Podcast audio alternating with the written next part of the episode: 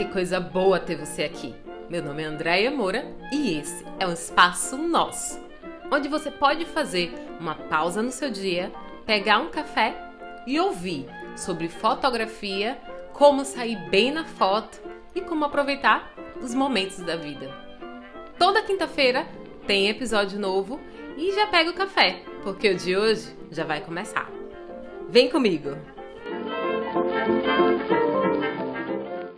Sejam todos muito bem-vindos ao podcast Vamos Tomar um Café. Eu estou muito feliz porque hoje eu vou tomar um café com a Bruna do blog Aceita Casar, esse blog que eu já sigo, eu acompanho, eu fico olhando as dicas, eu fico olhando ela postando e eu precisava trazê-la aqui para a gente conversar, para vocês conhecerem. Então, Bru, seja muito bem-vindo ao podcast hoje.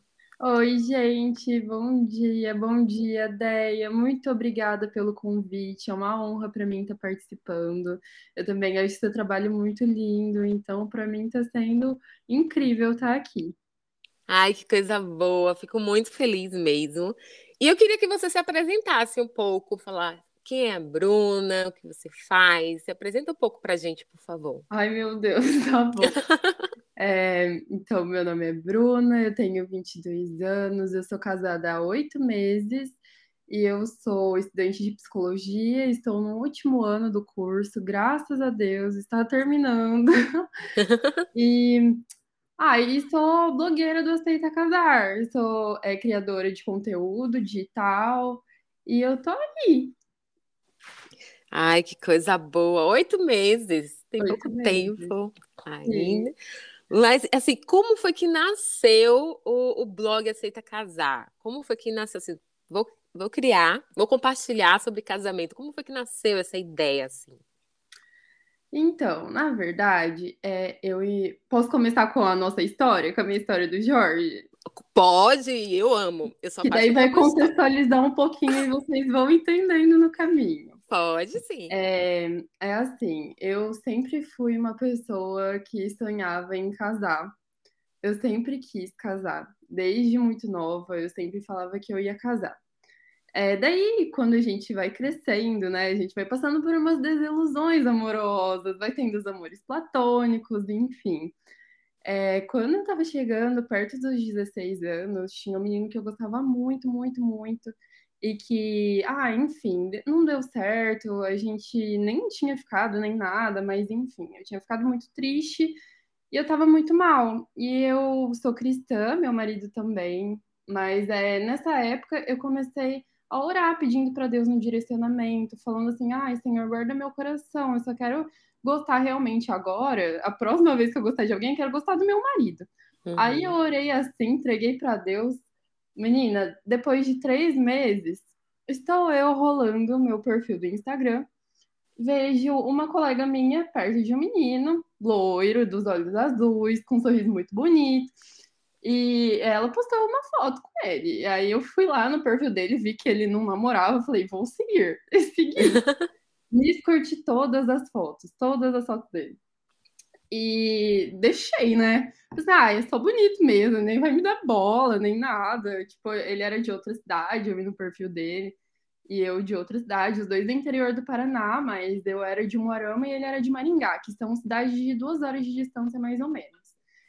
E nisso, é, a gente começou a conversar. Ele me chamou para conversar e a gente começou a conversar e tudo. Mas assim, eu sou na amizade. E nisso eu tava falando assim, ai, nunca mais vou casar. Tipo, eu não vou casar, não vou gostar mais de ninguém. E realmente, sou na amizade mesmo. Até que a gente começou a conversar. E ele falou que ele tava orando por mim, que ele é, queria namorar comigo e tudo. E daí eu fiquei meio chocada, assim. E eu comecei a, a pesquisar sobre ele com as minhas amigas que conheciam ele. Então, comecei a conversar é, com elas sobre ele, enfim. E a gente acabou se encontrando, falando, eu falei para os meus pais que eu estava gostando de um menino, que era de Maringá, que é a cidade da minha avó, e a gente já ia vir para cá. E meus pais falaram: não, beleza, você pode ir com ele, é, sair com ele e tudo. Mas eu falei assim: ah, eu queria que vocês fossem comigo, né? Porque eu nunca tinha visto a pessoa pessoalmente, só pela internet, então eu tava muito nervosa. Aí meus pais foram junto comigo. É, a gente é, combinou de ir no shopping. Então era mais tranquilo para os pais irem juntos, assim, não ia ficar tão estranho. Nisso a gente tinha 16 anos, tanto eu quanto ele. Chegando no shopping, a família dele inteira estava. Nossa. Minha. Então, assim, a primeira vez que a gente se viu, a gente já viu as nossas famílias, a gente já conheceu as nossas famílias e tudo. E nisso a gente, tipo assim, se viu pessoalmente, é, começou a conversar pessoalmente, que é diferente, querendo ou não, de conversar pelas redes sociais. E no outro final de semana, depois de 15 dias, na verdade, ia ter o aniversário da minha prima de dois anos. E daí a minha, minha tia falou: ah, fala pra ele vir pro aniversário e tudo, que seria na minha cidade. E ele falou que iria. E eu perguntei pro meu pai se podia. Meu pai falou que podia. E ele foi lá. E daí, menina, meu pai colocou ele. Tem um quartinho assim que é o estúdio do meu pai pro lado de fora da casa. Meu pai colocou ele lá, no quartinho do lado de fora da casa pra dormir. E daí ele dormiu lá e tudo. E daí é, no outro dia teve o aniversário da minha prima e ele falou assim para mim. Isso a segunda vez que a gente estava se vendo pessoalmente. Ele virou para mim e falou assim: Olha, Bruna, eu vim com a intenção de te pedir em namoro. Mas é, eu quero pedir pro seu pai, mas antes de pedir pro seu pai, eu gostaria de saber de você. Você quer namorar comigo? Aí eu falei, eu quero. E nisso a gente. Ai, que lindo. Não foi nada muito especial. Ele não fez nenhuma surpresa, nem nada. Foi assim, a gente tava no parquinho é, do prédio onde ia ser a festa da minha prima. Aí à tarde ele conversou com meu pai e tudo, foi um momento de super tensão, e meu pai conversou com ele, foi bem tranquila, meu pai é muito de boa. E meu pai acabou deixando também, ele não queria deixar, ele falava que eu só ia namorar com 18 anos, mas ele acabou deixando. E foi isso, daí a gente começou a namorar com 16 anos, os dois. Ele é um pouquinho mais velho que eu, quatro meses, mas os dois tinham e nisso a gente começou a namorar e tudo, a gente sempre falou sobre casamento, enfim, pra gente sempre foi um sonho, sempre foi um, um plano. E é, quando eu tinha. Daí eu entrei na faculdade, ele também. Ele começou a trabalhar, eu não trabalhava, eu só estudava, porque meu curso é um pouquinho puxado. E meus pais também, graças a Deus, eu tive condição de, disso, né? De só estudar sem trabalhar. E nisso a gente começou a conversar, tipo, realmente sobre o futuro, sabe? Ai, quando que a gente vai casar e tudo. E daí ele falou assim, ai, não sei, vamos ver e tudo. E ele também queria, mas a gente olhava para nossa realidade e parecia muito distante, sabe? Porque a gente não tinha condição. É, o George tinha que pagar a faculdade dele, é, não era tão fácil assim, sabe? O dinheiro que a gente, que ele ganhava, no caso, era bem pouco, então quase não sobrava nada. E assim, era só as continhas mesmo, né? De casa e tudo, cartão de crédito, enfim. E daí é, a gente começou a realmente pensar sobre isso, sobre o casamento no início da pandemia. É, lá para março de 2020, que foi quando realmente começou a pandemia e tudo a gente virou e falou assim: vamos marcar uma data pro casamento, tipo, intencionalmente, sabe? Uhum. E vamos marcar uma data pro casamento e tudo. E daí a gente falou assim: tá bom, vamos casar em 2021. A primeira data que a gente queria era março, mas é, de 2021, no caso, que seria um ano depois. Mas a gente começou a ver e a gente tava sem grana nenhuma e tudo, e daí ficou difícil, teve a pandemia, ele perdeu o emprego. E ficou cada vez mais difícil, sabe, de pensar sobre casamento. Mas aquele ano ele falou para mim que ele ia me pedir em casamento, que a gente ia ficar noivo. E daí eu tava esperando, né, aquela pessoa que vire com as minhas feitas, né? Nunca se sabe quando virar o pedido. Esperando o momento. Sim, esperando, super. E daí, é... em setembro, a gente marcou a data, realmente, assim. Só que antes disso, antes de chegar nesse momento de marcar a data, em junho, eu acho que foi junho, eu não tenho certeza, gente, coisa feia, porque se for junho, a gente comem eh, não comemorou o aniversário do Aceita a Casar. Mas em junho, é, como eu já estava pesquisando sobre casamento, sobre fornecedores, preços e tudo, eu comecei a querer compartilhar as minhas experiências, sabe? Desse processo e os meus gostos, é, a pastinha do Pinterest e essas coisas assim. E daí eu fiz um perfil, conversei com a minha melhor amiga, Sara, amiga, Sara, se você estiver ouvindo, te amo. Muito obrigada por ter me ajudado. A gente começou a pensar em nome do perfil. E daí eu tinha pensado em aceita casar, ou tinha outro nome, eu não me recordo agora exatamente qual era o nome. E ela falou assim: ah, amiga, coloca aceita casar, é um nome fácil. E não tinha ninguém com esse perfil. Inclusive, eu fiquei chocada que não tinha ninguém que tinha esse nome de perfil, porque é um nome meio óbvio, né? Uhum. E daí eu falei assim: não, então tá, vai ser isso. E daí eu comecei a compartilhar. Comecei a ver que tinha blogs muito grandes de noiva, nem sabia que tinha, sabe? Página, perfil de noiva e essas coisas. E daí eu comecei a seguir outros perfis, comecei a ver ideias de o que compartilhar comecei a compartilhar, só que lá no comecinho eu não colocava muito a minha cara, sabe? É, porque eu tinha vergonha, eu não queria que as pessoas da minha cidade descobrissem que eu tinha um blog de noiva.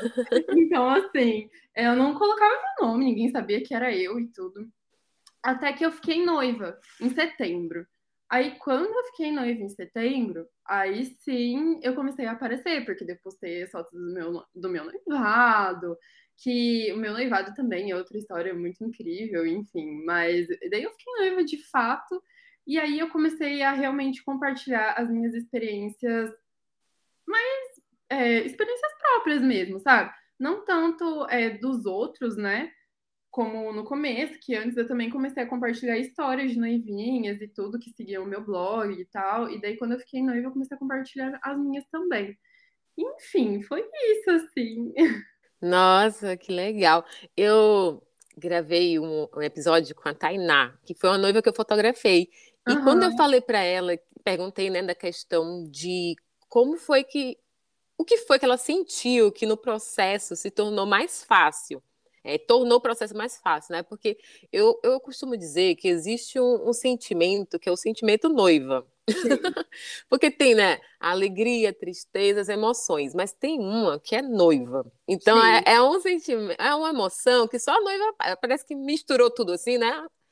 Na uhum. noiva, e ela começa a sentir várias coisas ao mesmo tempo. Então, a ansiedade, a adrenalina, a expectativa, enfim.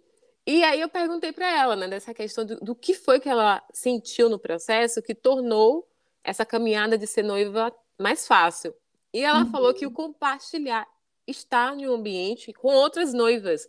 Então, Sim. porque mesmo que tivesse ali, né, com uma amiga e tal, mas se ela não estivesse noiva, parece que não, não tinha essa compreensão, né? E no seu caso, é. você se rodeou de outras meninas que estavam Sim. nesse mesmo processo, né? Sim, e essa é realmente a intenção, sabe, do, do blog e do perfil no Instagram é, realmente está ajudando, sabe? Outras noivas, está compartilhando, porque, é, por exemplo, eu fui a primeira amiga, a primeira amiga do ciclo das minhas amizades a se casar. Então, eu não conhecia outras experiências, sabe? Tão próximas, só da minha mãe, da minha avó, da minha tia, mas que eram experiências é, mais distantes, sabe? Uhum. Mas assim, a minha mãe não entendia algumas coisas. Por exemplo, minha mãe não entendia por que ter uma assessora, porque no casamento dela não teve. Então, para ela não fazia sentido. E daí eu falava, mas mãe, é importante tal, e ela não entendia. E quando eu conversava com outras noivas, todas falavam, amiga, tenha assessora, sabe? Então é diferente quando você conversa com uma noiva que já passou pelas experiências, dando dicas, enfim. Então, realmente, essa troca é a mais importante, eu acho, sim. Legal. Então, acaba que o blog é, é uma comunidade, né? Sim. Que estão, pessoas que estão vivendo é, a fase de noiva e também as que já casaram, mas continuam ali também, Sim. já aproveitando, né? Porque você fala também muito para as meninas da questão do, da vida pós o se não tá, né? Aham. Uhum. Isso é muito, Verdade. muito, muito legal. E, e eu amo, né? Aqui o um parênteses, eu amo essa questão da, de, de, comunidade, porque assim, é, de perfis no Instagram a gente tem né, milhares aí sendo sugeridos todos os dias. Mas em um ambiente que a gente consegue olhar e falar assim, é, para você ver, né? Como eu fico acompanhando. Quando você abre a caixinha de pergunta, que eu vejo que as meninas vão perguntando, vão querendo saber, vão, vão realmente, né, desabafando. Às vezes parece que pergunta, mas assim, nossa, aqui eu me sinto segura para perguntar, eu vou querer ouvir a opinião, sei que ela já passou por isso. Então, acho que cria um, uma comunidade mesmo, né, para as meninas. Sim, isso é muito louco, assim, porque, gente, hoje em dia eu acho isso muito engraçado, mas às vezes eu sou até reconhecida na rua, sabe? E Ai, daí eu fico assim, meu Deus, como assim? Com de vergonha, porque, assim, de verdade, a minha intenção não era nem ficar rica nem famosa, nem nada, sabe? Assim, não era que as pessoas me reconhecessem. Até porque no começo eu nem mostrava a minha cara. Era realmente compartilhar as experiências de outras noivas, compartilhar as minhas experiências e assim a gente crescendo junto. E assim, hoje em dia, graças a Deus, 15 mil seguidores e foi muito foi acontecendo, sabe? Os reels que eu postava, um reels que eu postei vestindo o vestido da minha avó, bateu um milhão, é, um milhão e seiscentos, sabe? Nossa! E daí, cada reels que eu posto vai chegando mais seguidores e a comunidade vai aumentando. Então, isso é muito louco, muito louco mesmo. Muito legal. Eu acho que é por causa disso mesmo, né? Desses, desse abrigo que as noivas que estão passando por esse processo acabam não encontrando muitas das vezes em amigas que estão próximas, não por maldade, né? Que é, porque é a compreensão. Então, é, quando você conversa de noiva para noiva, é diferente. É diferente. é diferente. E assim, é, você agora já passou, né, pelo sino altar, Sim. mas no, no momento do planejamento do casamento, sempre tem aquela dúvida, né? Faço ensaio pré-casamento, não faço ensaio pré-casamento? Faço uhum. álbum, não faço álbum. Faço festa, não faço festa. Viajo para lua de mel ou não viajo para lua de mel, né? Invisto em outra coisa. Então, é, várias coisas no planejamento, muitas das vezes, né? Até quando o fornecedor, você pede um orçamento, o fornecedor manda lá. Ensaio pré-casamento, álbum, é, outra coisa ali para poder fazer no dia do casamento, né? Às vezes, por, por exemplo, quem vai fazer eu moro em uma cidade que ela é turística, né, em Salvador. Então, muita gente vem para casar aqui em Salvador, então na Bahia, em Morro de São Paulo, e às vezes pensa assim, faço é, a festa de recepção dos convidados ou não faço? Uhum. E isso é justamente porque o planejamento do casamento é algo novo. Sim. Então, só o depois que a gente consegue sentir assim, nossa, que bom ter feito o make-off, por exemplo. Então, eu não uhum. senti falta do make-off. No seu processo do planejamento, você agora, né, como casada, você olha, quando você olha assim, tá, no momento que eu planejei, isso aqui valeu muito a pena ter feito. Quais são as coisas que você fala assim, nossa, valeu muito a pena ter feito isso daqui no meu casamento? Olha, para mim é muito difícil falar sobre isso. Inclusive, eu estava conversando com a minha assessora, que virou minha amiga e tudo, e a gente até trabalha juntas hoje. É, porque, assim, hoje eu faria muita coisa diferente, mas eu não é, teria deixado de fazer as coisas que eu fiz. Só que eu teria feito de forma diferente, sabe? Uhum. Então, assim, é, eu não me arrependo de ter feito. Por exemplo, o nosso pedido de casamento foi um ensaio, era para ser um ensaio para o Ed. A gente ganhou esse ensaio, uma fotógrafa viu meu perfil, ela gostou muito do perfil e ela falou assim: ela estava fazendo portfólio e ela falou assim: que tal a gente fazer um ensaio pré-wedding, você, é, você e o seu noivo e tal, né? A gente não tava noivo ainda, mas eu falei assim, ah, eu acho muito legal, porque eu pensei assim, gente, eu não vou fazer, né? Então, seria muito uhum. legal é, ter essa experiência. E daí a gente fez um ensaio, é, e no ensaio, foi numa montanha, foi um lugar bem bonito, assim, no Nascer do Sol, com piquenique, sabe? Foi bem bonito. E daí lá ele me pediu em casamento, a aliança estava dentro de um bolinho, e ele me pediu em casamento. E assim, foi incrível, sabe? Foi uma experiência sensacional. A gente, inclusive, acabou fechando depois com esses fotógrafos e no pacote tinha o pré-wedding. E a gente acabou fazendo e tudo, mas assim, eu não me arrependo de ter feito é, o noivado. Porque assim, o noivado não foi o noivado, na verdade, foi um pedido de casamento, mas foi só nós dois. Eu não me arrependo de ter feito só nós dois, não teria feito festa. Porque eu acho assim, eu não sei se você vai concordar comigo, Deia, mas o casamento já é um, um, valor muito alto. E a gente, pelo menos, não tinha esse valor muito alto. Então, se a gente fosse fazer uma festa de noivado e depois uma de casamento, a gente não teria condições de investir em algumas coisas na festa de casamento. Então, a gente preferiu priorizar é, a festa de casamento e fazer um noivado mais simples. E assim, eu já tinha falado para o Jorge, sabe, que é o meu marido, eu já tinha falado para ele eu não quero é, ser pedida em público, pelo amor de Deus. não me peça em casamento em público na frente de alguém. Eu quero que seja algo a gente e tal, mais intimista. E daí, assim, mas eu imaginava num restaurante, alguma coisa assim. Mas foi muito legal ter sido é, pedido em casamento no ensaio, porque acaba que a gente fica com a recordação também das fotos, né? Que são muito bonitas, enfim, um lugar muito legal. Não me arrependo de ter feito é, o pedido de casamento só nós dois. Não me arrependo de ter feito o pré-wedding, porque assim, depois, claro que a gente já conheceu os fotógrafos, mas é muito importante você ter essa relação mais próxima, sabe, com o fotógrafo antes do dia.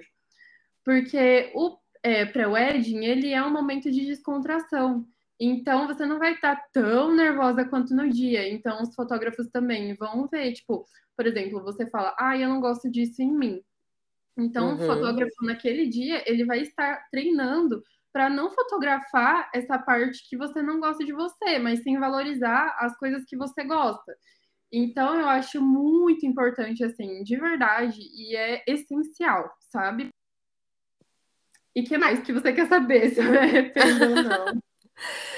Assim, só um, um, ponto nessa questão do, do noivado, né, do seu noivado, eu acho assim sensacional. Eu não tenho, eu tenho um pensamento que é, as pessoas são únicas, né? Isso é um fato. E as uhum. histórias são únicas. As histórias que Deus escreve, né? Eu acredito que Deus escreve as histórias e eu acredito que elas são únicas. Sim. Então, é, por exemplo, o casamento que eu fotografei é, essa semana é diferente, totalmente diferente do casamento que eu fotografei é, no mês passado, mesmo que seja no mesmo local, né? Sim, com o mesmo celebrante, o mesmo. Ah, vai ser decoração, borro e tal. Gente, é diferente. Eu acho que é porque eu ve... vou vendo ali, né? É, acompanhando uhum. os noivos, e você ouve a história, nossa, tem, tem casais que se conheceram no semáforo.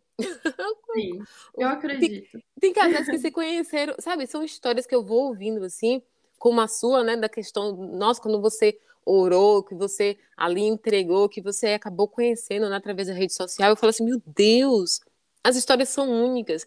Então, Sim. isso me faz também refletir que o planejamento do casamento, por mais que exista, né, essa questão do noivado, ensaio e tal, as pessoas também podem filtrar e falar assim, nossa, o que faz sentido para mim? Com certeza. Então, no seu caso, fazia mais sentido você investir mais na festa do casamento do que no noivado. Sim. E para algumas né, pessoas, o investir também no noivado, fazer uma festa para a família, faz mais sentido também. Então, acho que tem essa questão do parar, né, no momento da. Porque a noiva recebe muitas influências, né? Demais. Então, parar e falar assim, tá, o que faz sentido para mim? Acho que tem que ter essa reflexão também, né? Com certeza. Não, total. Eu super concordo com isso. É que, por exemplo, é, muitas noivas acham assim: eu tenho que fazer o noivado com a família. E você não tem que fazer, você faz Exatamente. Você isso faz sentido para você.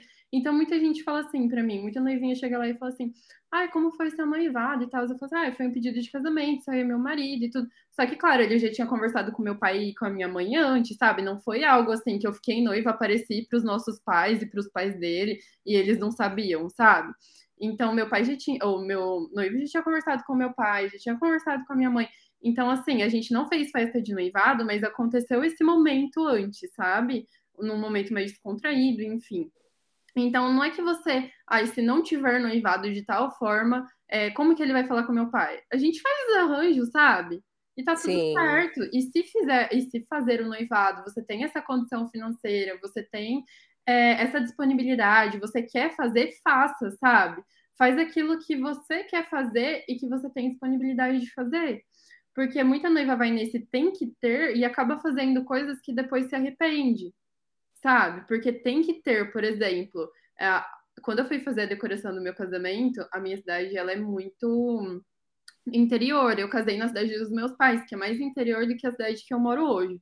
E assim, é, lá eles só fazem casamento clássico, sabe? É só o clássico. Então falavam assim: ah, precisa ter a valsa assim, precisa ser assim, sabe? As assessorias de lá, no caso, minha assessora foi de outra cidade, que foi da cidade que eu moro hoje que é a cidade que o Jorge morava, e que hoje a gente mora junto, mas enfim. ela foi para lá porque, assim, eu simplesmente não encontrava ninguém que concordasse com as coisas que eu gostaria de fazer, sabe?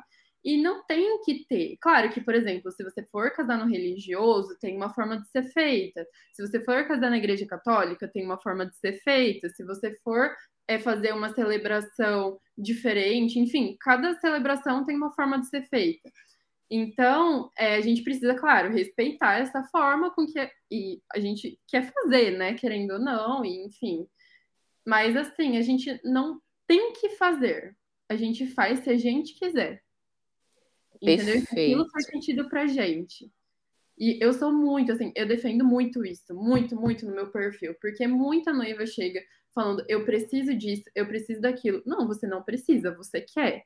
Daí, ah, eu quero, então faça. Ah, eu não quero, para mim não faz sentido. Então não faça. Porque depois você vai ver que realmente não fez sentido. Agora, tem algumas coisas que eu acho importante. Por exemplo, fotografia do casamento. É essencial. Para mim, é mais até do que o vestido, mais do que todas as outras coisas, a fotografia é o que vai ficar, sabe? Então, para mim, eu, Bruna, não abro mão da fotografia Nunca, não abriria. E para mim é a coisa tipo que eu mais investi no meu casamento que eu não me arrependo. Vídeo, a mesma coisa. Sim. Então, assim, para mim são coisas que eu falo sempre para as noivas. Para mim, mais do que os outros fornecedores, foto e vídeo, essencial. Daí, claro, os outros fornecedores vão agregando e vão construindo para que o dia seja um dia melhor. Mas fotografia, vídeo e assessoria são indispensáveis.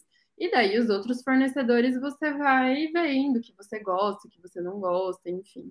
O que você quer, o que faz sentido para você ter, o que não faz sentido, e vai conversando. E a assessoria também tem esse papel, né?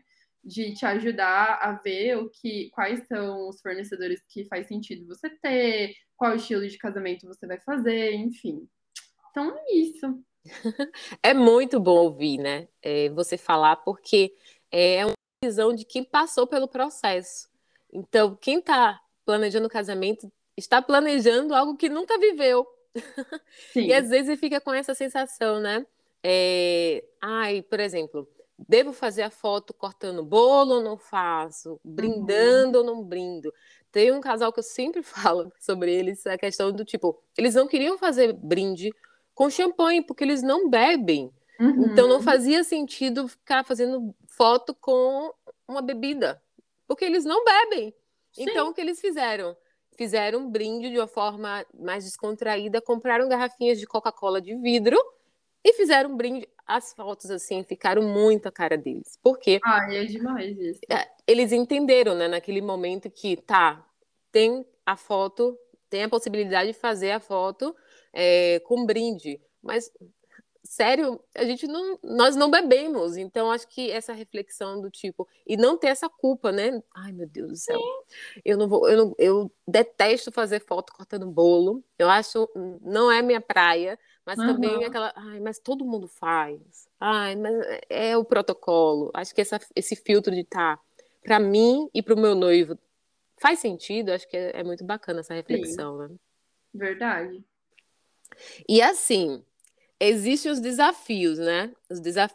A vida é feita de. E eu, você, como estudante de psicologia, então, vai me entender muito bem, porque assim, os... a vida é feita por desafio. Então, você vê ali, ó, quando você fala da, da, do momento que você teve a sua frustração, e aí você pensou que não ia casar.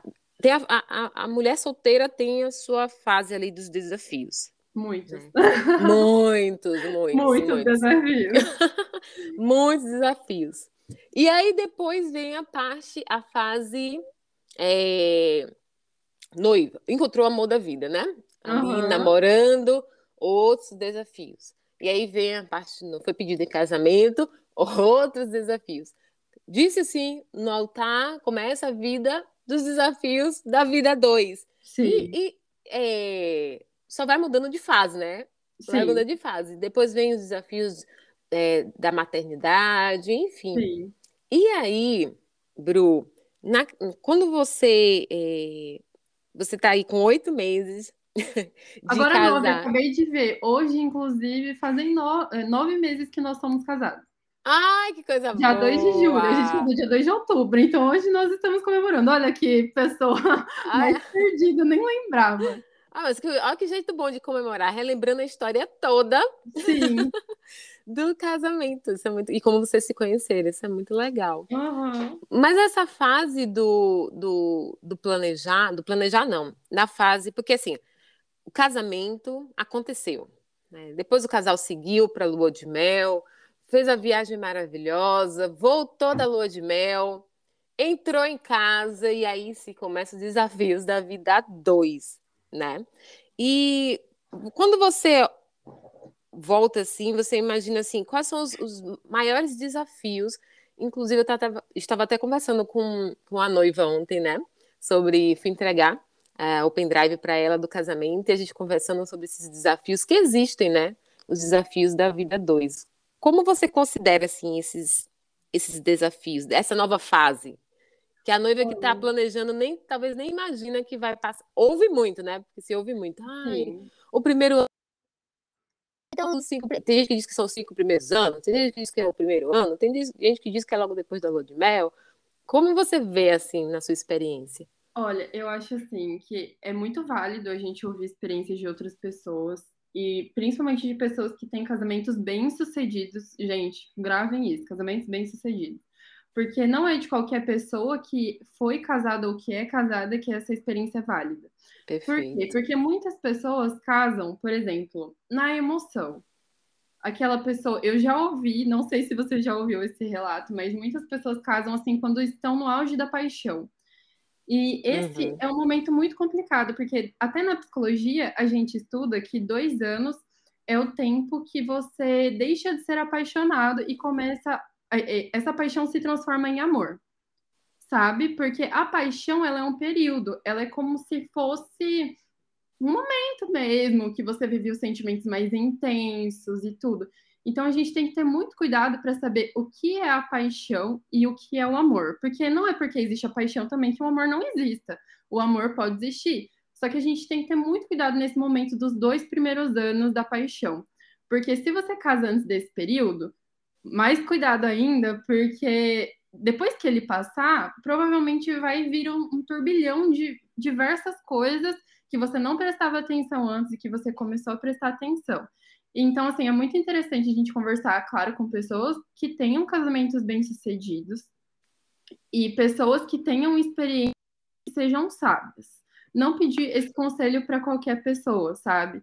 Eu, antes de dar minha resposta, eu tô falando tudo isso porque muita gente fala muita coisa. Uhum. E, não, eu acho sensacional, super válido. Tem até um livro do Augusto Cury que eu comecei a ler, eu nem finalizei ainda, mas ele fala muito sobre isso, né? Da questão do período. É o livro, já tá até aqui na minha frente, As Regras de Ouro dos Casais Saudáveis. Então ele Ai, fala sobre isso. Cury, ele é sensacional, eu amo. Ele é maravilhoso. E ele aborda, e eu não sabia disso. E muitas pessoas não sabem disso mesmo, né? Que existe é, a fase do, da paixão, do encontro, do novo, e aí o amor vai sendo construído, né, com o tempo. E tem essa, realmente essa, essa fase de dois anos, né?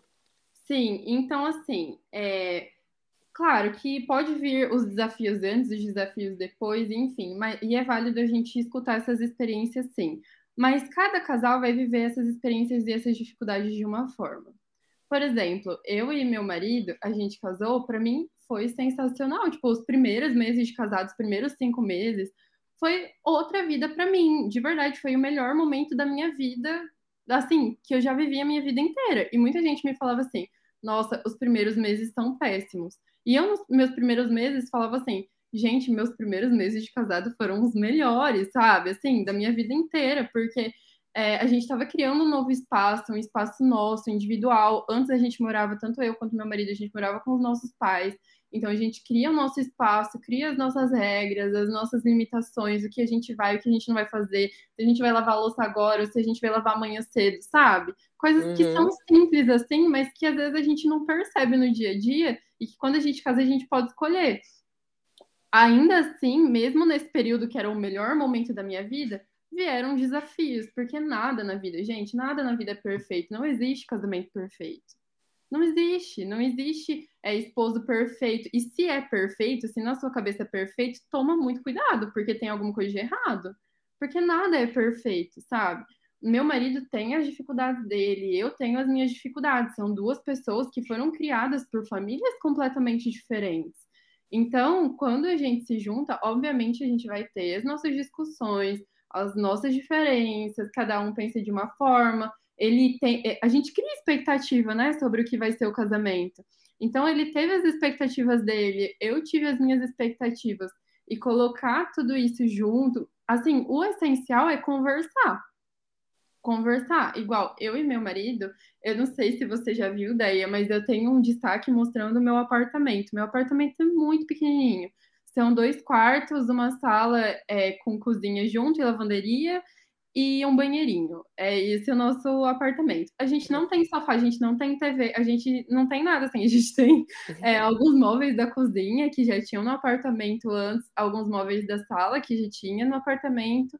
E é, a gente só comprou assim, é, como fala? Os eletrodomésticos que a gente ganhou, né, de presente de casamento e tudo, e o guarda-roupa e a cama. São os nossos móveis. Então, quando a gente briga, a gente vai dormir na mesma cama junto. Uhum. Porque não tem outro lugar para o meu marido dormir e eu dormir. Então a gente vai dormir. Então a gente precisa fazer as pazes antes de dormir. Sabe? Porque a gente vai dormir junto. E a gente gosta de dormir abraçadinho. Então a gente vai conversar. E é muito importante em todos os momentos do noivado, do casamento, é, enfim, em todos os momentos, é, conversar e alinhar as expectativas, sabe? Falar, olha, eu esperava que fosse assim, eu esperava que fosse de tal forma, eu esperava que. Então é muito importante sempre ter o diálogo. Tipo assim, o diálogo ser a base realmente do relacionamento e ser o principal. Porque é o diálogo que faz as coisas fluírem, sabe? Entendi. Agora uma curiosidade. Quando. Ai, porque assim, o namoro é uma fase, é algo novo, as pessoas estão se conhecendo, né? E aí, uhum. quando vem o, o noivado, é, me tira essa curiosidade. O diálogo, ele muda, né? Porque, muda. na verdade, vocês não estão mais ali na, na, conversa de se conhecer, as decisões não vão ser assim, ah, o que a gente vai fazer sexta-feira? Nós vamos sair? Sim. Então, final de semana, como é que vai ser? A decisão é quantos convidados? Nossa, meu Deus. Um quer... Ah! um quer Você um tá me comprometendo, Deia.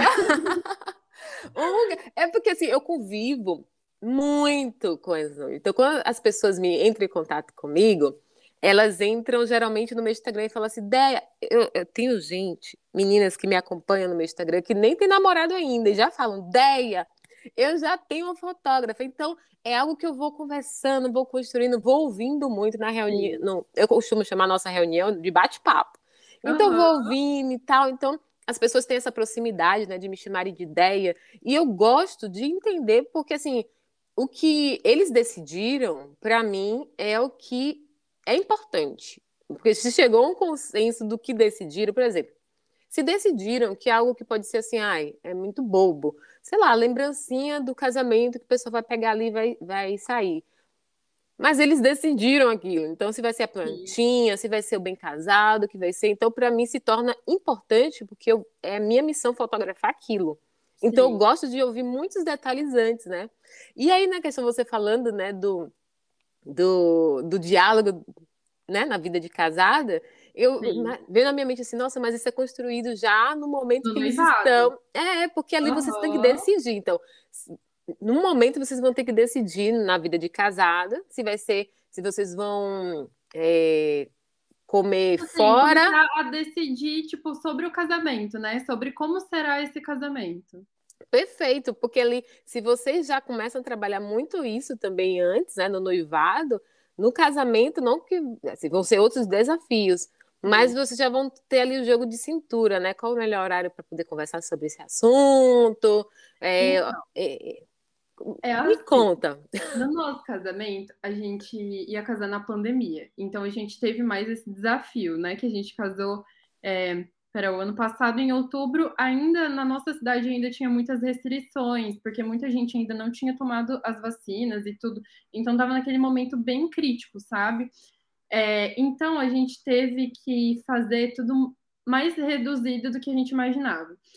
Claro, como todos os pais, os meus pais queriam pagar tudo do casamento, da noiva, da filha, primeira filha casando, primeira neta casando. Então, assim, eu tive essas expectativas dos outros também. Meu marido já não era o primeiro neto que estava casando, era o primeiro filho, mas não o primeiro neto.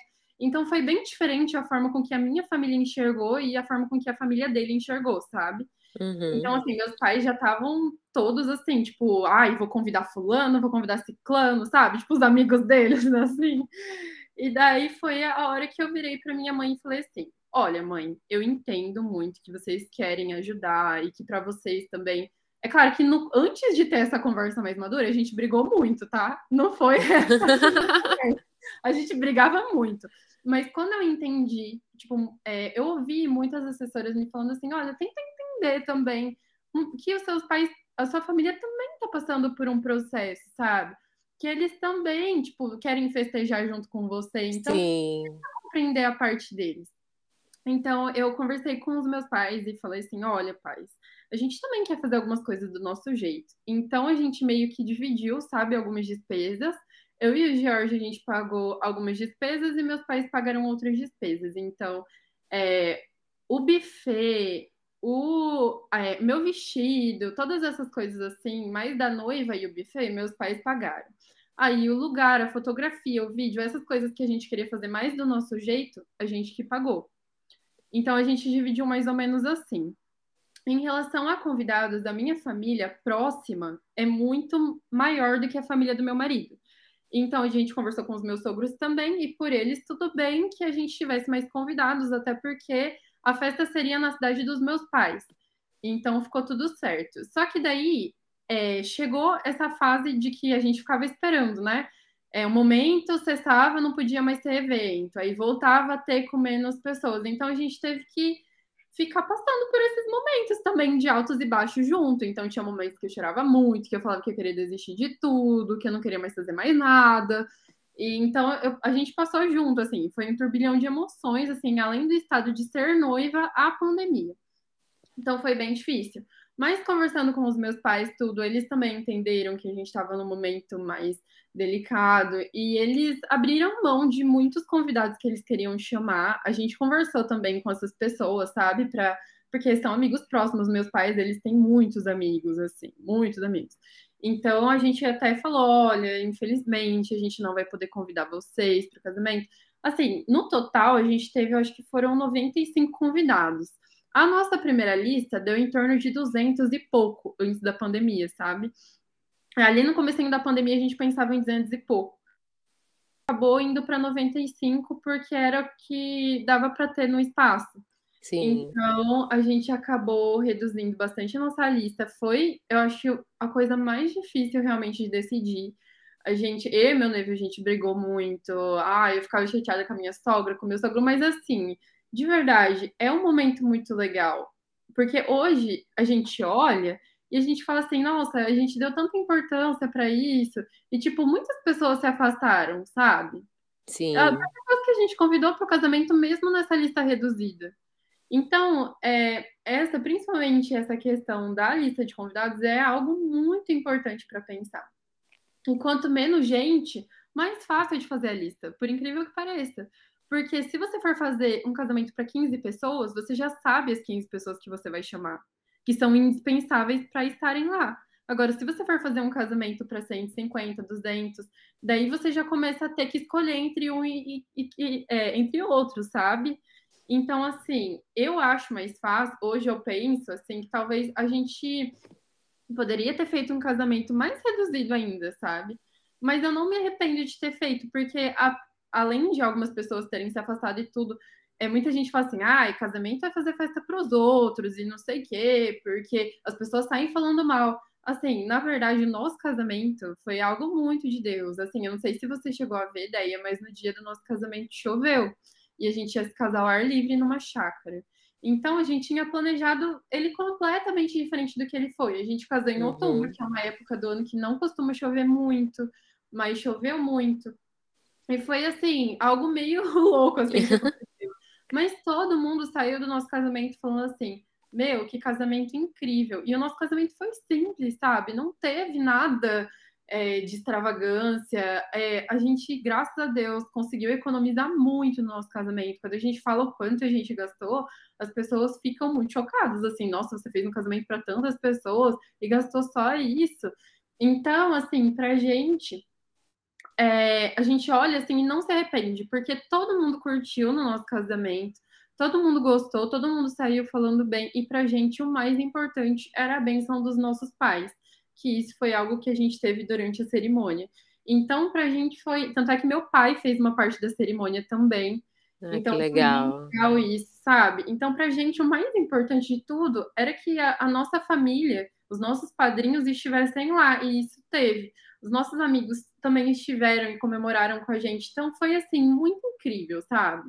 Muito incrível mesmo. Então, realmente, a gente começa a decidir no noivado o que vai acontecer no casamento se a gente vai comprar cama de tal jeito, se a gente vai comprar tal guarda-roupa, se a gente vai comprar uma máquina de lavar mais simples ou uma mais sofisticada, se gente, em que a gente quer economizar. Ai, vamos sair esse final de semana? Ah, eu acho que não, vai ficar apertado, tem que economizar para o casamento. Então, é realmente é uma construção assim que a gente vai criando junto. E claro que tem gente que, como são duas pessoas completamente diferentes, às vezes o noivo vai pensar de uma forma e a noiva vai pensar de outra forma. Então a gente tem que ter o diálogo e conversar. E sempre alguém vai ter que abrir mão. Sempre, sempre. Uhum. E é muito ruim quando é só um que abre mão. Então é legal balancear. Eu falo assim pro meu marido: é sempre você que abre mão, né, amor? Porque a decisão já tá tomada por mim. Eu falo isso. Mas assim, é real. Alguém vai ter que abrir mão em algum momento sabe? Alguém vai ter que abrir mão e a gente tem que tá, ter um, humildade para saber o momento que a gente vai abrir mão de algumas coisas, de algumas decisões, enfim. É isso, eu acho, ideia. Ah, é muito legal, porque é, eu acredito que as coisas elas vão preparando para um novo nível, né? Uma nova Sim. fase. Então, por exemplo, um, um exemplo fora da, da questão do casamento.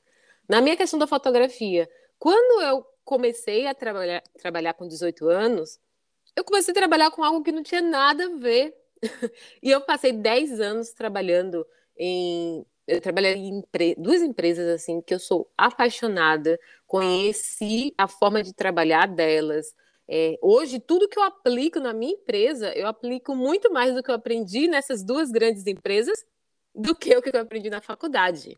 Verdade. Então, o, como é que, que negocia com o fornecedor, como é, organizar uma reunião, é, como a questão de preço, como fazer os cálculos, tudo, gente, a questão do, do, do financeiro, como organizado, como manter é, a rotina ali do dia, tá?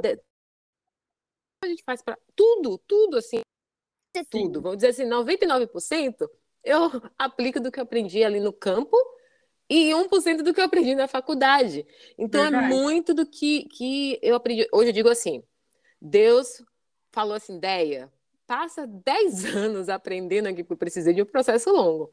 Passa 10 anos aqui aprendendo, e depois eu vou te mostrar a sua real profissão. Porque, assim, até do Excel, muito do que eu vejo ali é muito fácil, muito prático para mim, porque minha gestora, né, minha gerente anterior, ela me ensinou assim a fundo o que era o Excel. Então eu vejo assim, nossa, hoje eu tenho uma facilidade muito grande em construir coisas na minha empresa porque eu vivi aquela fase.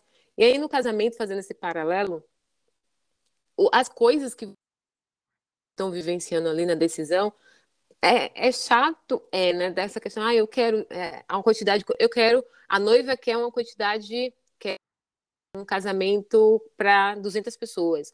O noivo quer um casamento para 50 pessoas. A noiva quer um uhum. casamento que vai ser é, na, no campo. O noivo já quer algo mais, mais fechado.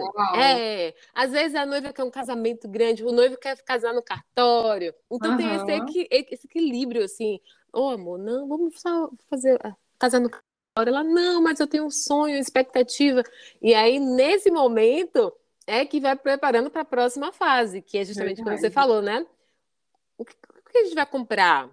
Como é que a gente vai é, ó, decorar a casa? Mas ele gosta dessa forma, ela gosta dessa forma. Então, vão mudando as fases ali, né? Que vai... Sim, e também essa parte profissional também afeta. Por exemplo, meu noivo tem uma empresa. Então, quais os dias que ele pode marcar reunião que vai ser mais tranquilo? É, quais os dias que eu vou sair de casa em tal horário? Então, a gente. É tudo vira conversa, sabe? Porque a gente não vive mais sozinho, a gente convive com outra pessoa debaixo do mesmo teto. Então a gente não toma mais decisões é, sozinhos, assim, no contexto geral, sabe? Porque aquilo vai afetar diretamente o outro, sabe? Então, isso é muito real e é muito importante daí, porque quando as pessoas vão se casar, às vezes, elas olham muito assim pro, pro casamento, né? Pro dia do casamento. E falar sobre esse além do dia do casamento é muito importante, porque não vai acabar ali quando você casar. Pelo contrário, tudo vai começar ali no dia do casamento. O dia do casamento não é o final, é o começo. Exatamente. Então, muita gente cria muita expectativa sobre o dia do casamento, mas não programa nada sobre o além. E isso é uma das coisas que eu converso muito, que eu falo muito com as meninas lá no perfil, que é essa questão de tipo, quanto gastar no casamento?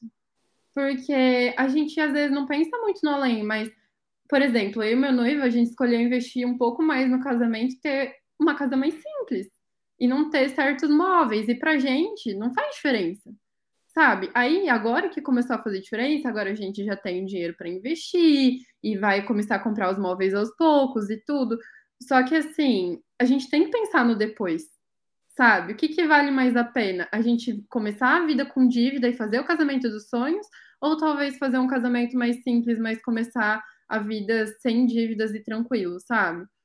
E assim, na minha concepção, vale muito mais a pena você fazer um casamento mais simples e é, não começar a vida com dívida, uhum. sabe? Porque dívida é uma coisa que a gente vai levar, assim, pro resto da vida. É uma bola de neve cada vez a gente vai precisar de coisa para nossa casa, vai acontecer alguma manutenção, a gente vai ficar doente, alguma coisa vai acontecer, sabe? E não é desejando mal, é que é a vida, as coisas acontecem na vida. Então é, é importante que a gente saiba como que a gente vai lidar com aquilo depois, sabe? A gente tem condições de ter um carro ou a gente vai andar de Uber? É, é parece uma decisão simples assim. Ai, mas ai, se você for ver no papel, não sei o quê mas às vezes não é o momento, sabe? Então é muito importante conversar realmente sobre tudo. Porque às vezes a pessoa até tem um carro, mas hoje ela mora com os pais, então é tranquilo para ela manter o carro. Mas e quando ela casar, como vai ser? Porque o carro não é só combustível, é manutenção. Uhum. Então, assim, é tudo isso que às vezes a gente pensa assim, ah, é só casar. Porque muita, igual você falou, muita menina que me segue nem tem namorado mas gosta de seguir, pra, porque gosta de saber o que, que acontece no dia a dia e tudo, e sonha em casar. Mas, assim, é importante a gente pensar pro além do dia. Que o dia é só o começo, sabe? Se não deu para, se não dá para casar, se você sonha em ter, então demora mais um pouquinho no noivado, sabe? Pensa sobre isso, conversa com teu noivo, conversa com teus pais, com quem você mora, enfim e pensa sobre o que, que vocês vão fazer, como vão agir, peça conselhos, igual você falou. É, é importante que a gente se cerque de pessoas para nos aconselhar, sabe? É importante que a gente tenha amigos mais maduros, e não falo maduro de idade, mas com mais experiência, ou às vezes até com mais idade, mas que vão instruir a gente, que vão falar: olha, eu acho que seria interessante você pensar nisso, você pensar naquilo. Ter pessoas que quando um dia você vai olhar para o seu noivo e vai falar assim, meu Deus, ou para o seu marido no caso, né? Meu Deus, eu quero terminar, porque tem um dia que você fala assim, ai, era muito melhor estar morando com os meus pais. Porque hoje ele está insuportável, sabe? Então, tipo assim, nesses dias você vai conversar com essa pessoa e essa pessoa vai te aconselhar de como agir de forma correta. Essa pessoa vai falar assim, olha, pelo que você me contou, isso que você falou foi errado, vai lá e pede perdão. Entendeu? Porque, gente, o ato de pedir perdão dentro do casamento é diário. Se você é uma pessoa que não perdoa e vai se casar, pensa bem. Porque você tem que perdoar e pedir perdão todos os dias do casamento. Todos os dias. Então, ser humilde, sabe, de reconhecer os erros, é uma das coisas essenciais para o casamento e que eu tenho sido muito trabalhada, sabe? Que eu sou uma pessoa que eu gosto das coisas do meu jeito, sabe? É só você ver o meu blog. Eu gosto das coisas do meu jeito, eu gosto do meu jeitinho, porque o jeito que eu fui criada na minha cabeça foi o melhor jeito, mas não é assim dentro de um casamento, sabe? Então, às vezes, eu fico irritada com meu marido que ele não quer fazer o que eu quero fazer e a gente briga. E daí, ai, nossa, vou voltar para casa dos meus pais. Primeiro, meus pais moram a duas horas de distância. então não tem como eu voltar para casa dos meus pais. Então, assim, o que, que a gente vai fazer? Sabe? Pega 30 minutinhos, vai orar, sabe? Irmã, vai orar. Pega um café e vai orar. É, dá uma pausa, respira, lá, reflete. Se casa é uma kitnet, vai dar uma volta na quadra, vai pensar. Volta. Pensa, mas pensa antes de falar. Volta, se concentra, fala. Olha, eu acho que você errou nisso e eu errei nisso. Você me perdoa? Perdoa, sabe? É uhum. isso a gente tem que ter essa humildade, porque realmente, gente, assim, não tô falando que casar é a pior coisa do mundo. Não, mas é que tem em qualquer relação a gente vai ter coisas boas e coisas ruins. Então a gente tem que estar preparado para lidar com as ruins, porque as boas é muito fácil de lidar. Exatamente. Então, noivas, meninas, mulheres que ouvem e que estão aí, não estão planejando casamento ainda, mas já estão informadas, como eu, né? Já não estou nem na fase 1 ainda, atualmente nem estou namorando, mas já, já estou sabendo de tudo. E aquelas que estão passando pela fase de planejar o casamento. E aí fica naquela questão, meu Deus, é uma fase complicada, terrível, porque ou ele não me ajuda, ou então não está dando certo, a gente não consegue chegar no, em um consenso. Já encara isso como um, um aprendizado. Então, Sim. veja o lado bom, veja o lado bom. Vocês estão aprendendo a decidir, dialogar antes de é, viverem né, a vida dois efetivamente. Sim. Verdade. Tá bom? E agora, é porque você já falou vários pontos nisso, né? Mas assim, o que você considera assim que para a vida dois, se você tivesse que escolher uma coisa, é, uma ou duas assim que meninas, você fala assim, meninas, façam isso para o dia do casamento, né? Após o casamento, já se planeja para ter isso é, para o seu casamento. Então, por exemplo, faça o curso de noivos. Tem pessoas que fazem curso de noivos, tem pessoas que escolhem ou você falou, né, dos conselheiros. Uhum. Então, assim, o que você acha? Você até já, já falou, mas que você pudesse listar assim, meninas, isso, isso, isso isso, eu acho que vocês precisam ter em mente junto com, com eita, quase não sai, junto com os preparativos do casamento.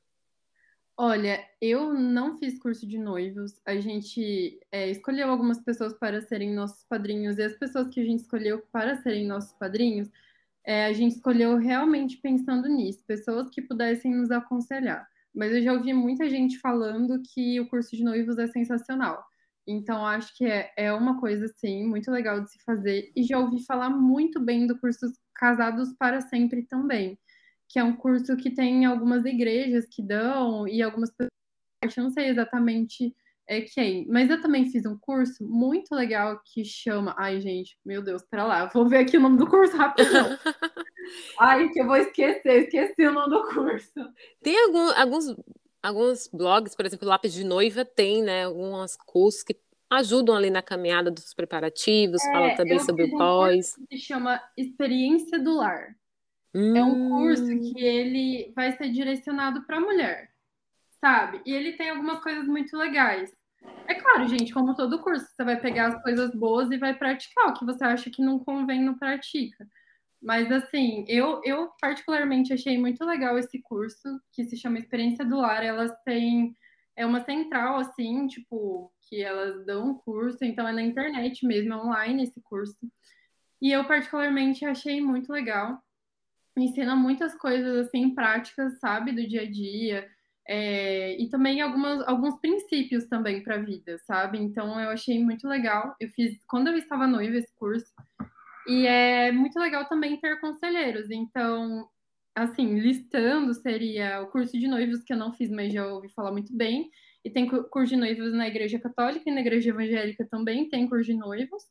É, esse curso Casados para Sempre, ter conselheiros que é, tipo assim, para mim é o mais essencial, porque é o mais fácil, né? não sei se é mais uhum. fácil, mas é o mais acessível, pelo menos. É, e bons conselheiros, né? Como você falou, que você Sim. olha e fala assim, não, eles têm uma experiência um com casamento. Bem sucedido. Isso. E o curso Experiência do Lar. Legal, muito legal. Ai, meu Deus do céu, quando o papo é bom, flui assim, que a gente nem percebe quanto Sim. tempo tá aqui, né? Eu nem gosto de falar, então. E eu tô amando, eu estou amando, Ai. assim, meu Deus. Tô quase pegando uma outra xícara de café aqui e fazendo mais uma hora de bate-papo. Ai, que delícia! mais uma hora. Eu amei. Mas, Bru, assim, eu imagino que assim como eu, as, as pessoas que estão ouvindo devem estar assim, nossa, meu Deus do céu, quanta coisa valiosa que a gente pode viver na, nas fases da vida, né? Sim. E eu queria que você, nessa, nesse momento final, falasse assim, em especial para as mulheres que ouvem de diversas fases, né? Então, é, mulheres que estão sonhando com, sejam elas solteiras, ou estão noivas, ou estão aí, né, na busca pelo, pelo amor da sua vida, assim, mas assim, visando, eu quero, como você, né? Ah, lembra da menina lá, com 16 anos ou com menos, que estava sonhando com um casamento, estava sonhando com a fase, meu Deus, eu quero casar e tal. Então, eu acredito que hoje existe também, né, muitas pessoas que estão em busca do amor. Outro dia eu estava ouvindo a história de um casal que eu fotografei, eles me contando, né, da, ela contando dessa expectativa muito grande de encontrar, e ela vinha de relacionamentos frustrados, ela falou assim, uhum. como você, né, ela falou assim, não, agora eu sei o que eu quero e eu vou é, bus em busca disso aqui, porque é esse relacionamento que eu quero, é esse homem que eu quero, e eles, eu fiz o, o, as fotos dele, falei assim, meu Deus do céu, vendo do lado de cá, falei assim, nossa, um nasceu para o outro. Uhum. Né? Então, existem muitas pessoas, por mais que, que não falem, né? Muitas mulheres não falem, mas assim, existem muitas que carregam consigo ali no, no privado, no secreto, esse desejo de encontrar, de compartilhar a vida com alguém. Então, eu queria que você trouxesse uma mensagem para as meninas que ouvem, que estão vi vivendo, pensando assim: ah, eu quero compartilhar a vida com alguém, eu quero viver a vida dois. O que você pode trazer assim? Olha, eu vou falar assim: não abra mão dos seus princípios por alguém.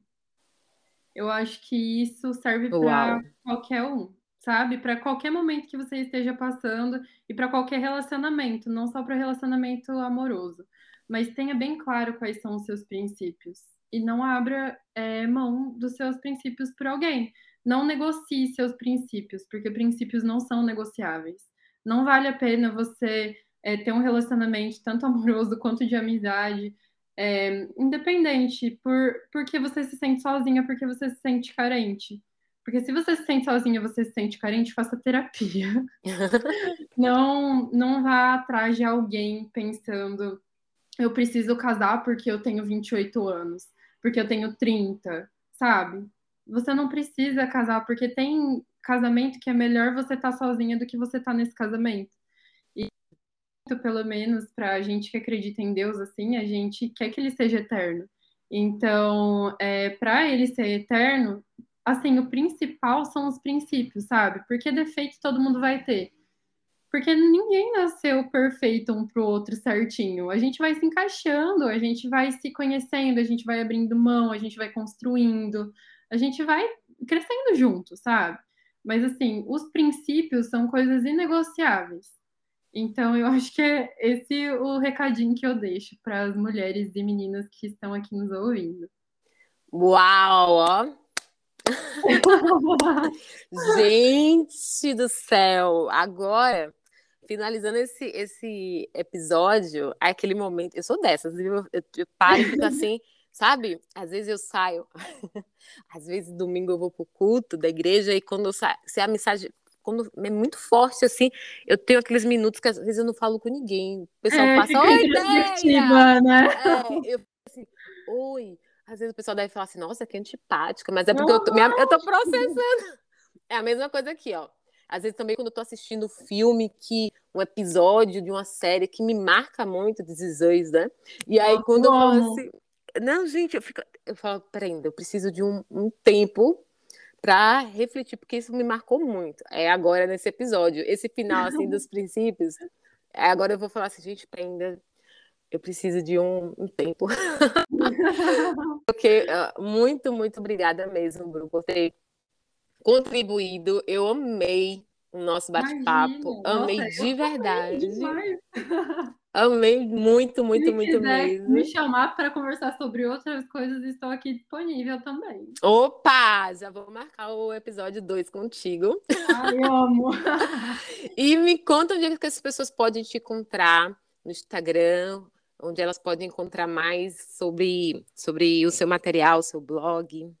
Então, é, eu estou pretendendo lançar um material ainda é, no final, até o final do ano. Então estejam atentas vocês no Irvinha. Opa! É, não sei ainda se vai lançar até o final do ano, mas até o começo do ano que vem, se Deus quiser.